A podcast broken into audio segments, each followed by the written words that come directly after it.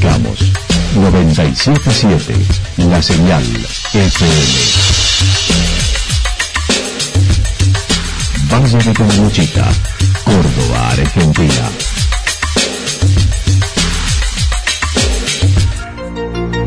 El más completo resumen de las noticias de la región, encontralos todos los días a las 12 y 30, a las 16 y a las 22 horas.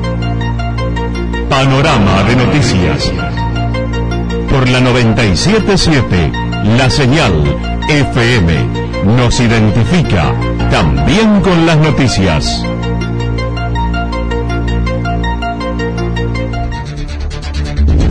Municipalidad de Villa del Lique.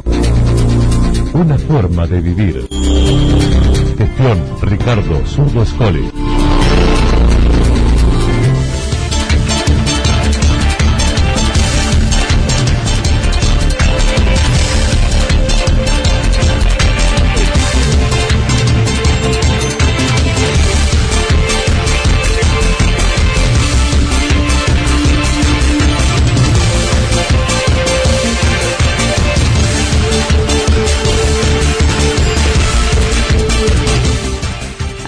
Hacemos un repaso por la información regional a través de los títulos. Caminata, deportes individuales, cambio de horarios de comercios en Santa Rosa.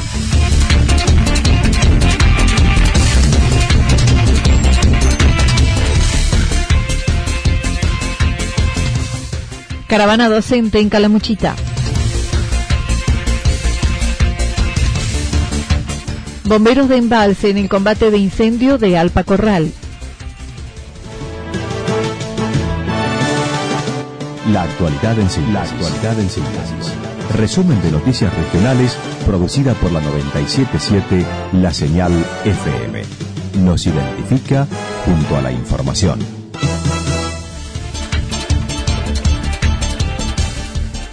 Caminatas, deportes individuales, cambios de horarios de comercio en Santa Rosa.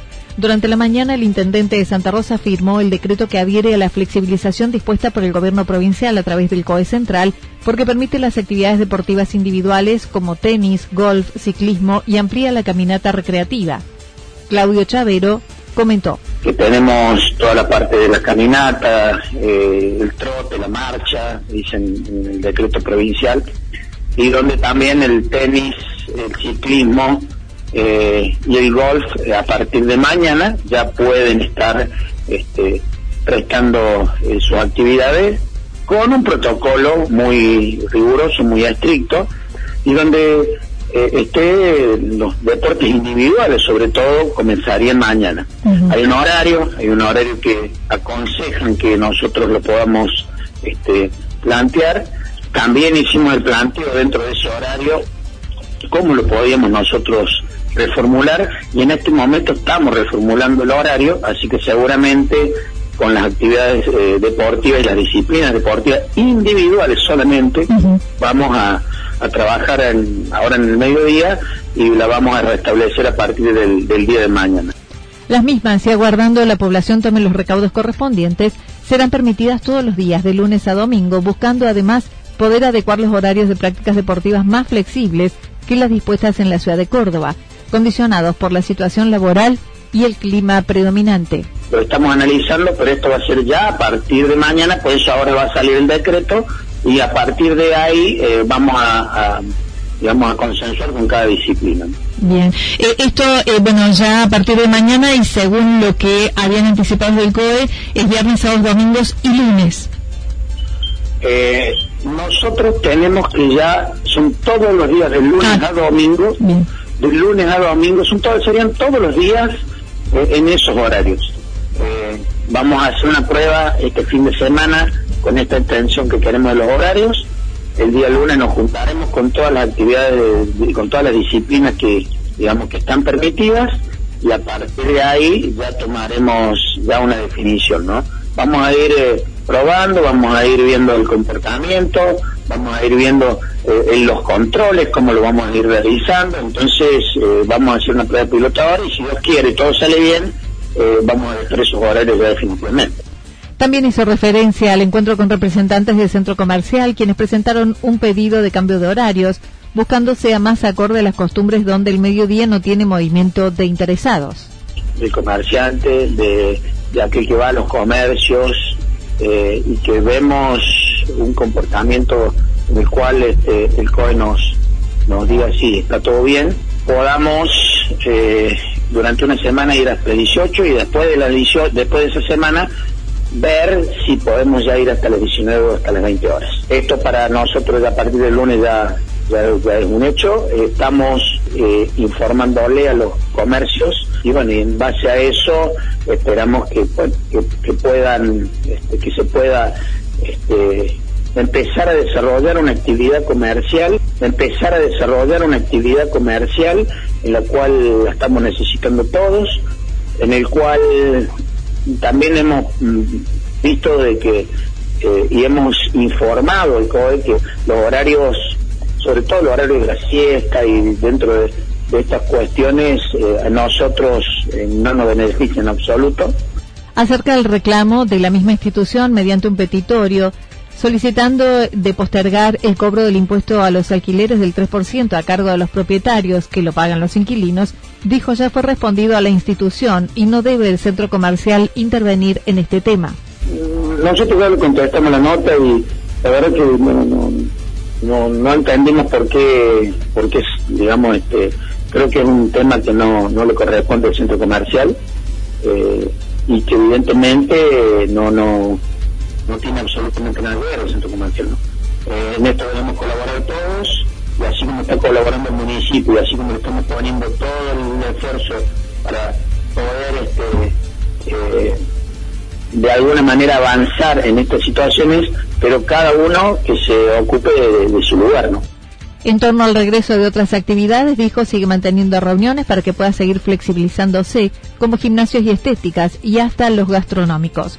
Chavero mencionó en la mañana tuvo una reunión con el secretario de Obras Públicas de la Nación, a quienes le manifestaron un grupo de intendentes la necesidad de restablecer la actividad turística. Con el secretario de Obras Públicas de Nación, donde le planteamos eh, que la actividad eh, económica de Palamuchito, de todas las localidades, es la parte turística que va a ser una de las últimas en las cuales se va este, a reanudar y que le pedimos encarecidamente que trabaje con turismo, con el Ministerio de Turismo y por sobre todas las cosas también con, este, el Ministerio del Interior para poder este, planificar y plantear varias actividades en las cuales podamos puedan beneficiar a los operadores turísticos y por sobre todas las cosas también a los pueblos realmente turísticos que hoy por hoy se, van a ver este, perjudicados. No solamente con los operadores, sino por el turismo en sí, todo lo que genera a través del año los que realmente nos visitan en enero, en febrero, en marzo, en abril, y todo lo que generan a través de ellos Acerca de las finanzas del municipio, manifestó la coparticipación mejoró, lo que estarán abonando los sueldos del personal y previendo el pago del aguinaldo el mes que viene y aguardando la provincia colabore con esos sueldos. Finalmente, y en lo referido a la demanda social, reconoció por el regreso de las actividades ha disminuido, aunque admitió sigue sosteniendo, aunque en menor medida. La demanda social eh, los primeros dos meses ha sido muy fuerte.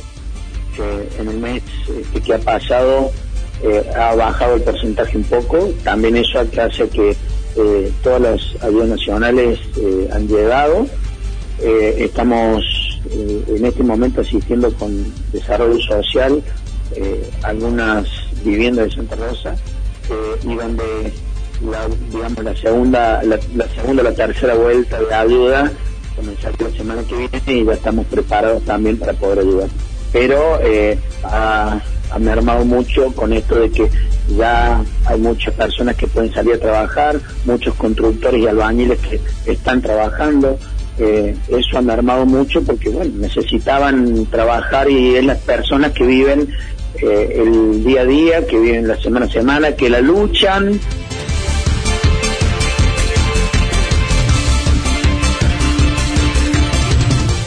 Caravana docente en Calamuchita, la Unión de Educadores de la Provincia de Córdoba, UEPC, convocó a una caravana y bocinazo que se realizó hoy a también el 51 aniversario del Cordobazo con el fin de visibilizar el rechazo a la reforma jubilatoria impulsada por el Ejecutivo Provincial y aprobada por la legislatura. La delegada regional por Carla Muchita comentó, la ley 10.694 perjudica a los docentes.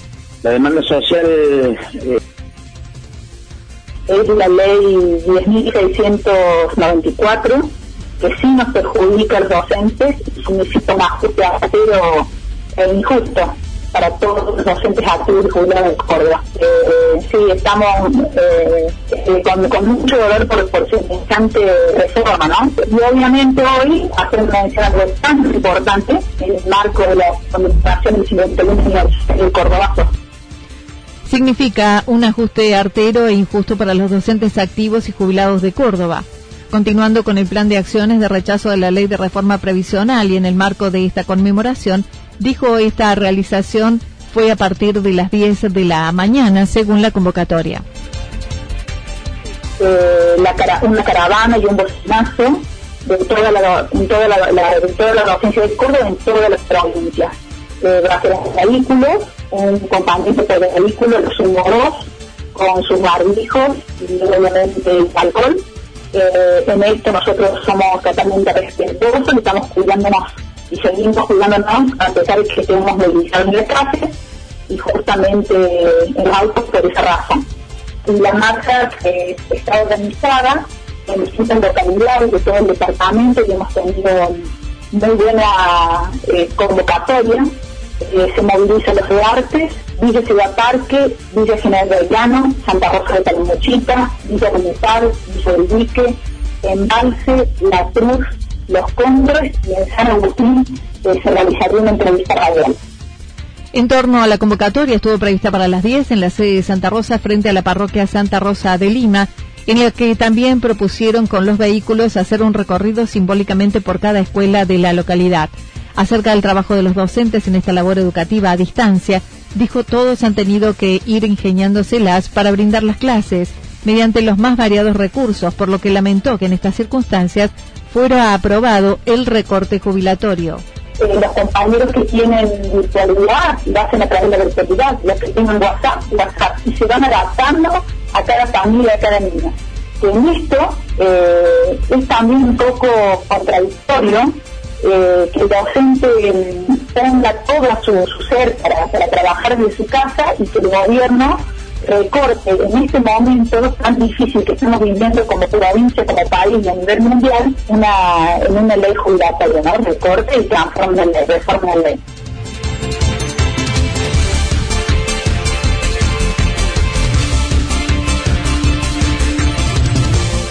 Bomberos de embalse en el combate del incendio de Alpa Corral. Bomberos combaten un incendio de gran magnitud en las sierras de Alpacorral, en el sur de la provincia de Córdoba. Las llamas se originaron el miércoles y el jueves se extendieron hacia el límite con San Luis.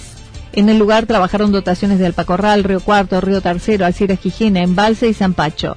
El jefe del Cuerpo Activo de Bomberos de Embalse manifestó el desarrollo del mismo se ubica en un sector de difícil acceso, según lo que pudo verse ayer en el sobrevuelo.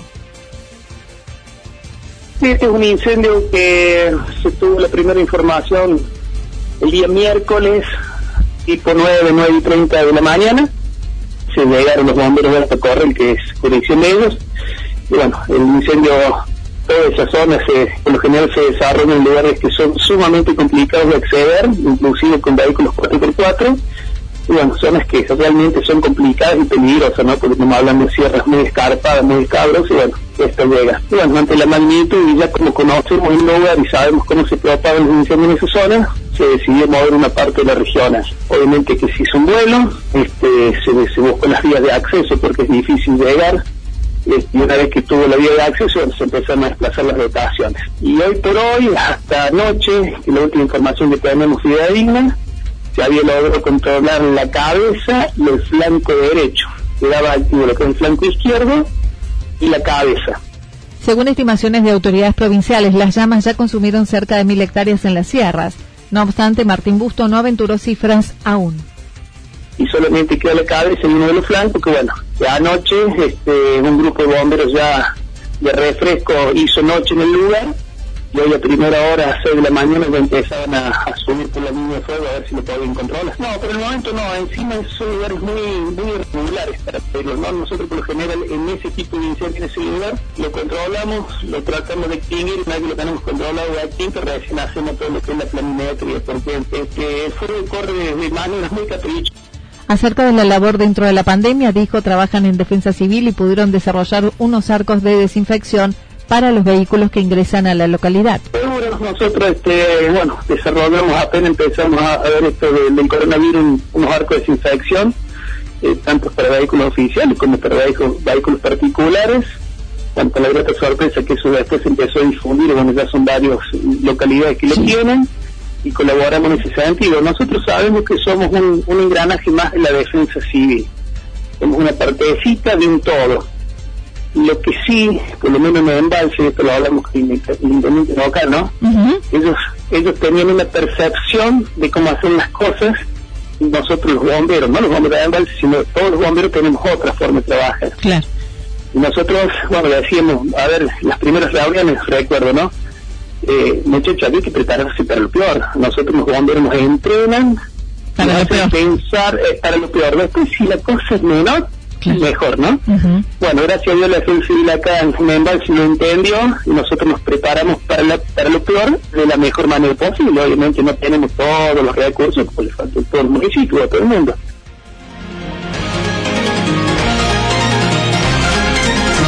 Toda la información regional actualizada día tras día. Usted puede repasarla durante toda la jornada en www.fm977.com la señal FM nos identifica también en Internet.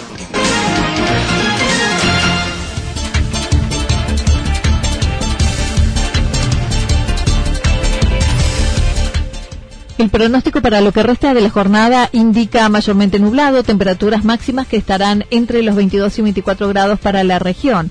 El viento estará soplando, sobre todo en la tarde, del sector sureste, entre 3 y 22 kilómetros en la hora, con ráfagas de viento de hasta 42 a 50 kilómetros en la hora. Para el día sábado, parcialmente nublado a nublado, temperaturas que irán descendiendo lentamente, máximas que se prevén entre 18 y 20 grados, mínimas entre 6 y 8 grados. El viento soplando al sector sur entre 7 y 12 kilómetros en la hora, en algunos momentos con mayor velocidad. Para el día domingo, parcialmente nublado, temperaturas máximas que no sobrepasarán entre los 14 y 16 grados para la región, las mínimas entre 2 y 4 grados. Datos proporcionados por el Servicio Meteorológico Nacional. Municipalidad de Villa del Lique. Una forma de vivir. Gestión Ricardo Zurdo Escole. Lo que sucedió en cada punto del valle. Resumimos la jornada a través del informativo regional en la 977. 977, la señal FM.